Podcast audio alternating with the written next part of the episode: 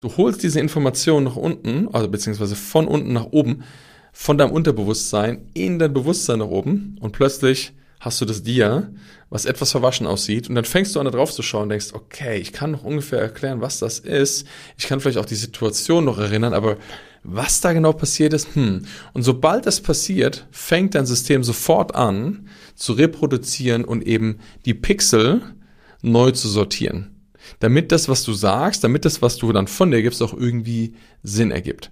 Denn für unser System, für unser Verstand müssen die Dinge immer Sinn ergeben. Es muss in sich geschlossen sein. Wenn da so ein offener Loop ist, wo du das Gefühl hast, uh, was passiert hier gerade, dann ist es sehr herausfordernd.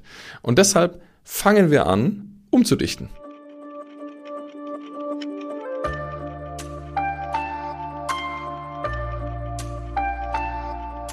Vielleicht hast du das auch schon mal erlebt. Du kommst in eine Situation, du erzählst voller Inbrunst und Wahrhaftigkeit von der Vergangenheit an eine Erinnerung und plötzlich musst du feststellen, dass das doch gar nicht so real war, wie du es dir vorgestellt hattest, beziehungsweise wie du es in deinem Kopf abgespeichert hast. Dann bist du vielleicht kurz erschüttert und denkst, verdammt, ich war mir doch so sicher dass es genauso abgelaufen ist.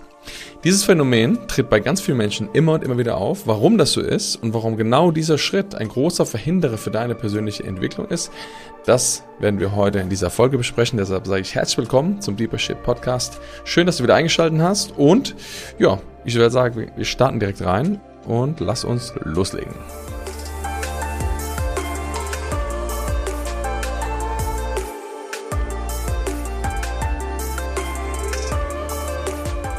Ich kann mich noch gut daran erinnern, ich war mal auf einem Seminar und auf dem Seminar habe ich eine Frau gesehen und diese Frau hat mich sehr stark an jemand erinnert und zwar an die Maklerin einer Wohnung, die ich mir ungefähr vier Wochen vorher angeschaut hatte.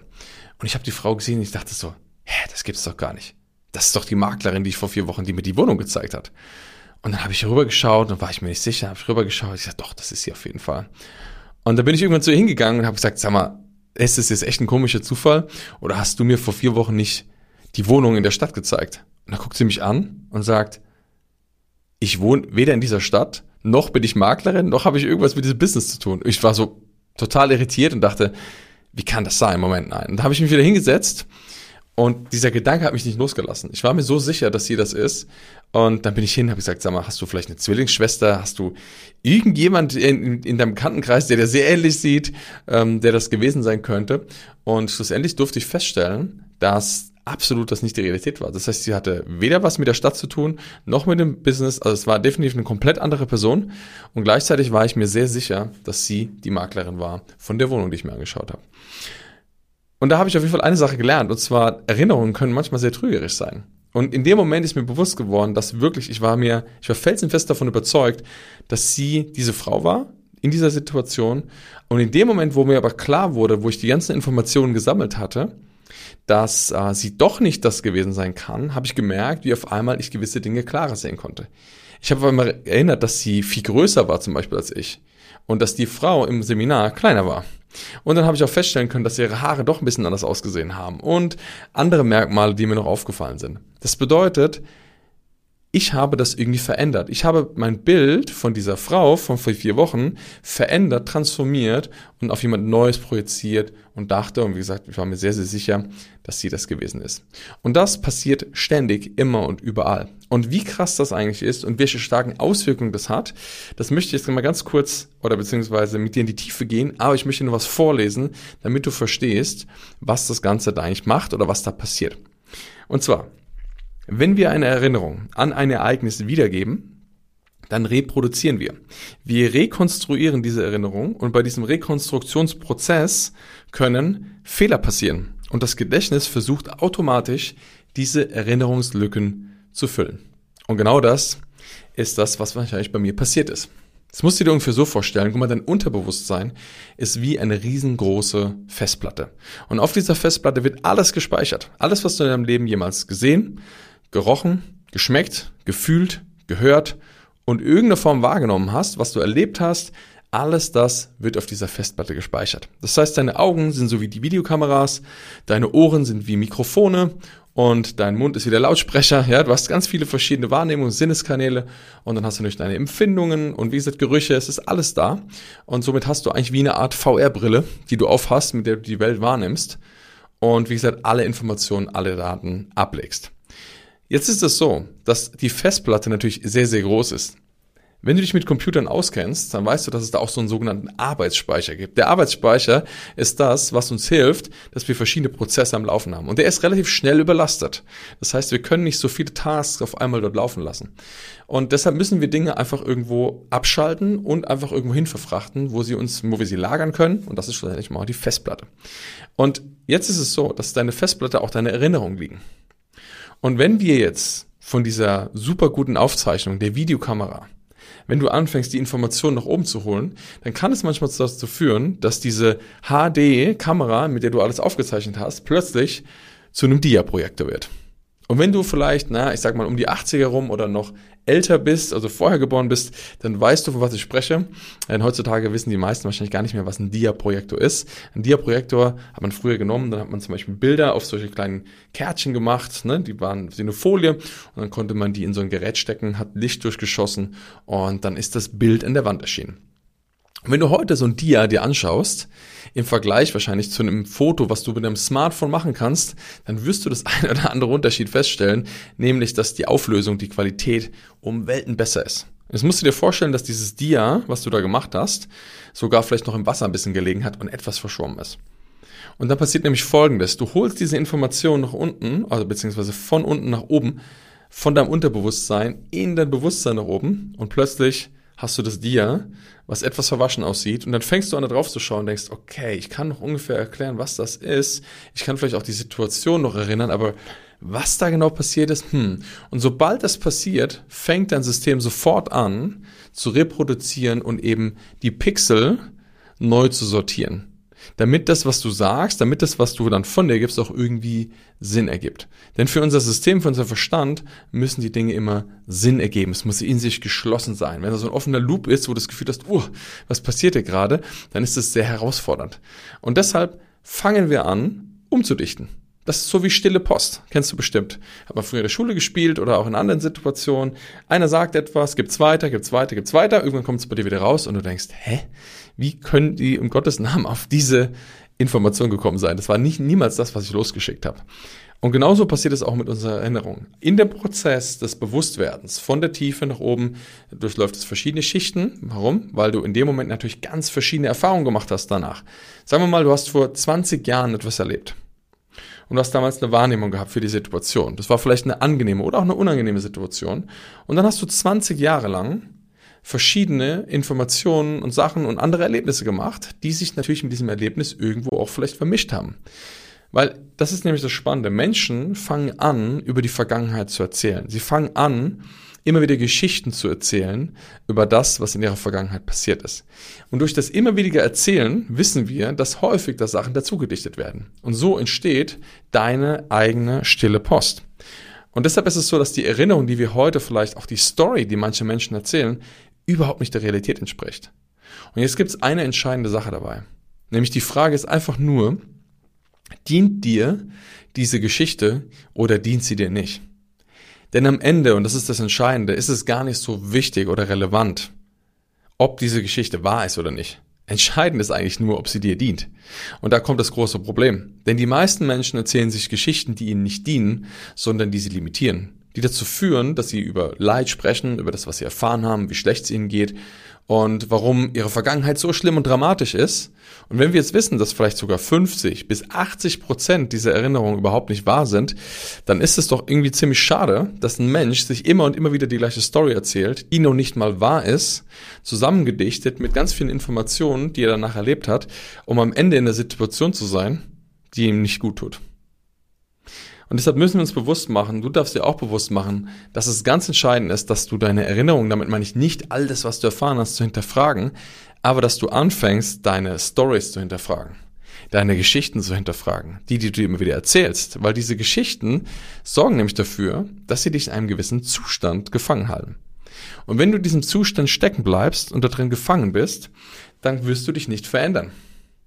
Denn immer wieder die gleiche Geschichte erzählen und immer wieder das gleiche zu tun, dann bleibst du auch im gleichen Zustand.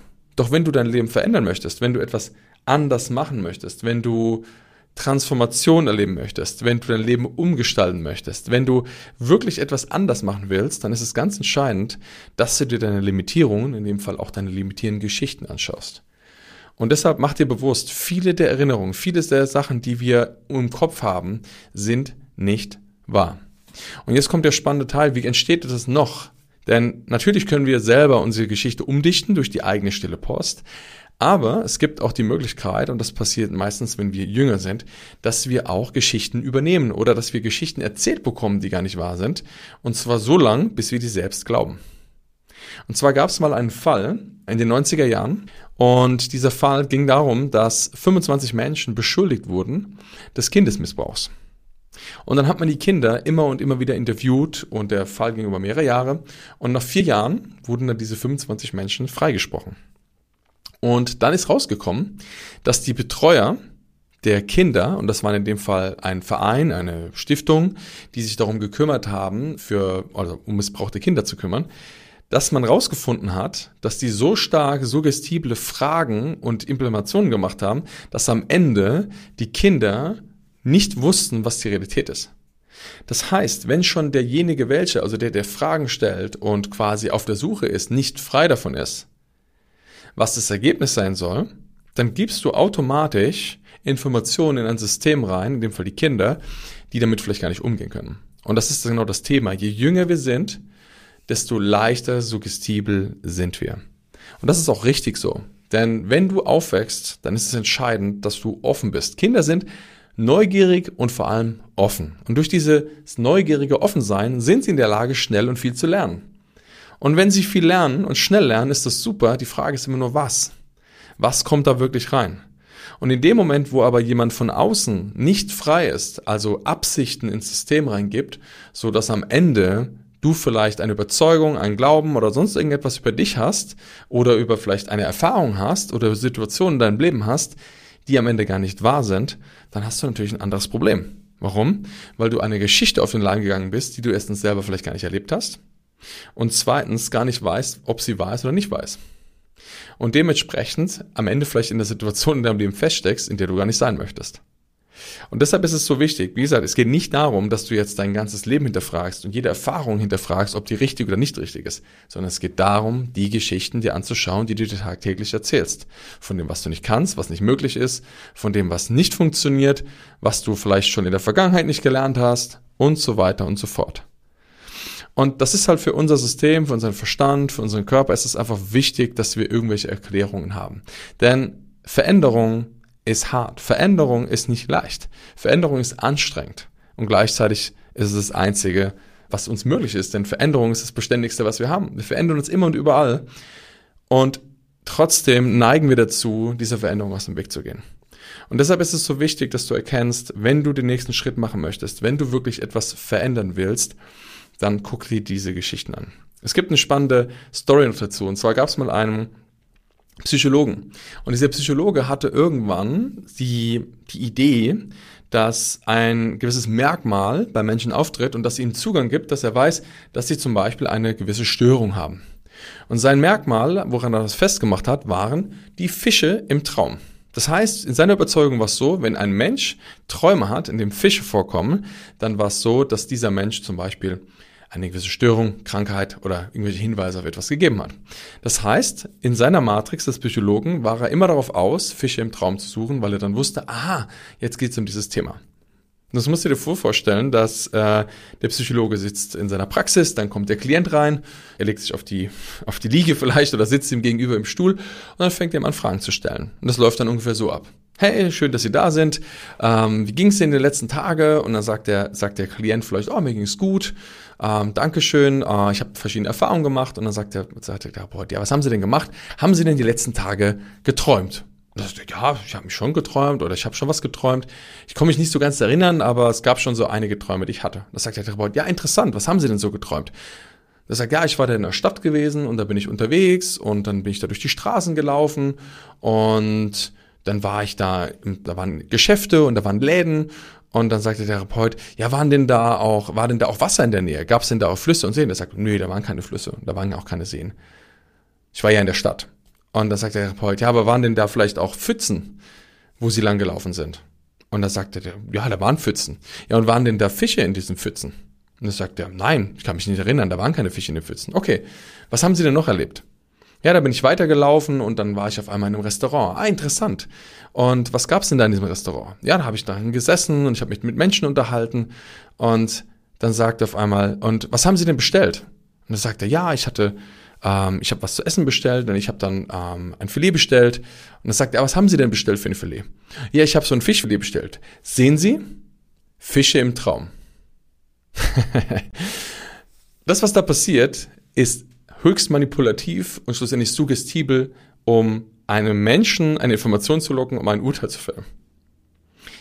Und das, was da passiert, ist nicht nur bei den Therapeuten so, das ist bei vielen, vielen Menschen so, weil wir unsere eigene Matrix von dem, was wir haben, wissen, hören wollen, bestätigen wollen. Und deshalb ist es so wichtig, auch das anzuschauen. Wenn du von überzeugt bist, wenn du dir klar bist, dass etwas ist, wie es ist, dann solltest du dir hinterfragen, ob das wirklich wahr ist. Weil ganz oft wir, wie gesagt, Wahrnehmungen, Überzeugungen und das hat natürlich auch was mit unseren eigenen, ich will nicht sagen Bedürfnissen zu tun, sondern mehr den eigenen Antrieben. Zum Beispiel etwas gut machen zu wollen, etwas erzeugen zu wollen, etwas verändern zu wollen. Ne? Ich meine, der Therapeut hatte ja den richtigen Ansatz. Der hat ja gesagt, okay, ich will dem Menschen helfen und ich weiß, wenn er diese Diagnose hat, dann kann ich ihm vielleicht besser helfen. Doch am Ende ist es ja etwas, was wir Menschen überstülpen und dafür sorgen wollen, dass er ein Label hat oder dass dieser Mensch vielleicht eine, ja, dass wir dem Ganzen einen Namen geben können, damit wir es dann zum Beispiel heilen und therapieren können. Und das ist natürlich sehr gefährlich, denn wenn wir anfangen, so manipulativ, suggestibel Menschen zu beeinflussen, dann stülpen wir im Endeffekt nur unsere Matrix über. Und das passiert, glauben wir, ganz, ganz oft auf dieser Welt. Und deshalb ist es so wichtig, dass du erstens zum einmal erkennst, wann versucht dir jemand von außen wirklich etwas überzustülpen, also vielleicht seinen Gedanken, seine Matrix wirklich kenntlich zu machen, ne? so wie ich bei der Frau äh, gesagt habe, nein, du, ich hätte ja auch sagen können, nein, du bist es doch, du warst doch die Maklerin vor vier Wochen in der Wohnung und sie sagt, nein, war ich nicht. Ja, ähm, das heißt, wenn ich daran festhalten hätte wollen, ja, hätte ich vielleicht denken können, sie will mich verarschen oder das ist nicht real, was sie dir erzählt. Ne? Ähm, das ist natürlich ein anderes Beispiel, aber schlussendlich, wir haben ganz oft solche Überzeugungen.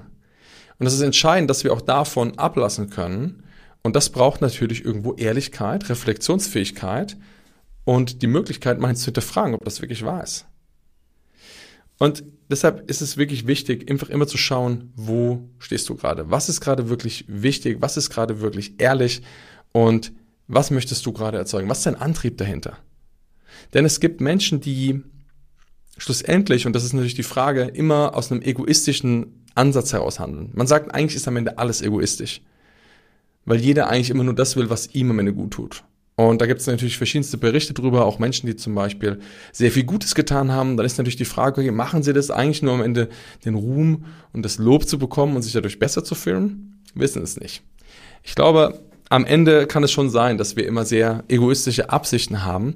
Und ich sage mal, solange wir trotzdem damit noch etwas Gutes tun, ist es natürlich noch besser. Doch entscheidend ist, wenn diese egoistischen Absichten und das, was wir manchmal reingeben, schlussendlich auch manipulativ sind und damit vielleicht anderen Menschen etwas geben wollen oder zusetzen wollen, was gar nicht real ist. Und deshalb darfst du dir diese beiden Szenarien anschauen. Wo erzählst du dir Stories, die dich limitieren? Wo erzählst du dir eine Geschichte von der Vergangenheit, die dich heute vielleicht nicht deinen nächsten Schritt machen lässt? Und wo merkst du, dass andere Menschen dir vielleicht ihre Geschichte aufdrücken wollen oder ihre Matrix aufdrücken wollen, wo du merkst, was hat denn das eigentlich mit der Realität zu tun?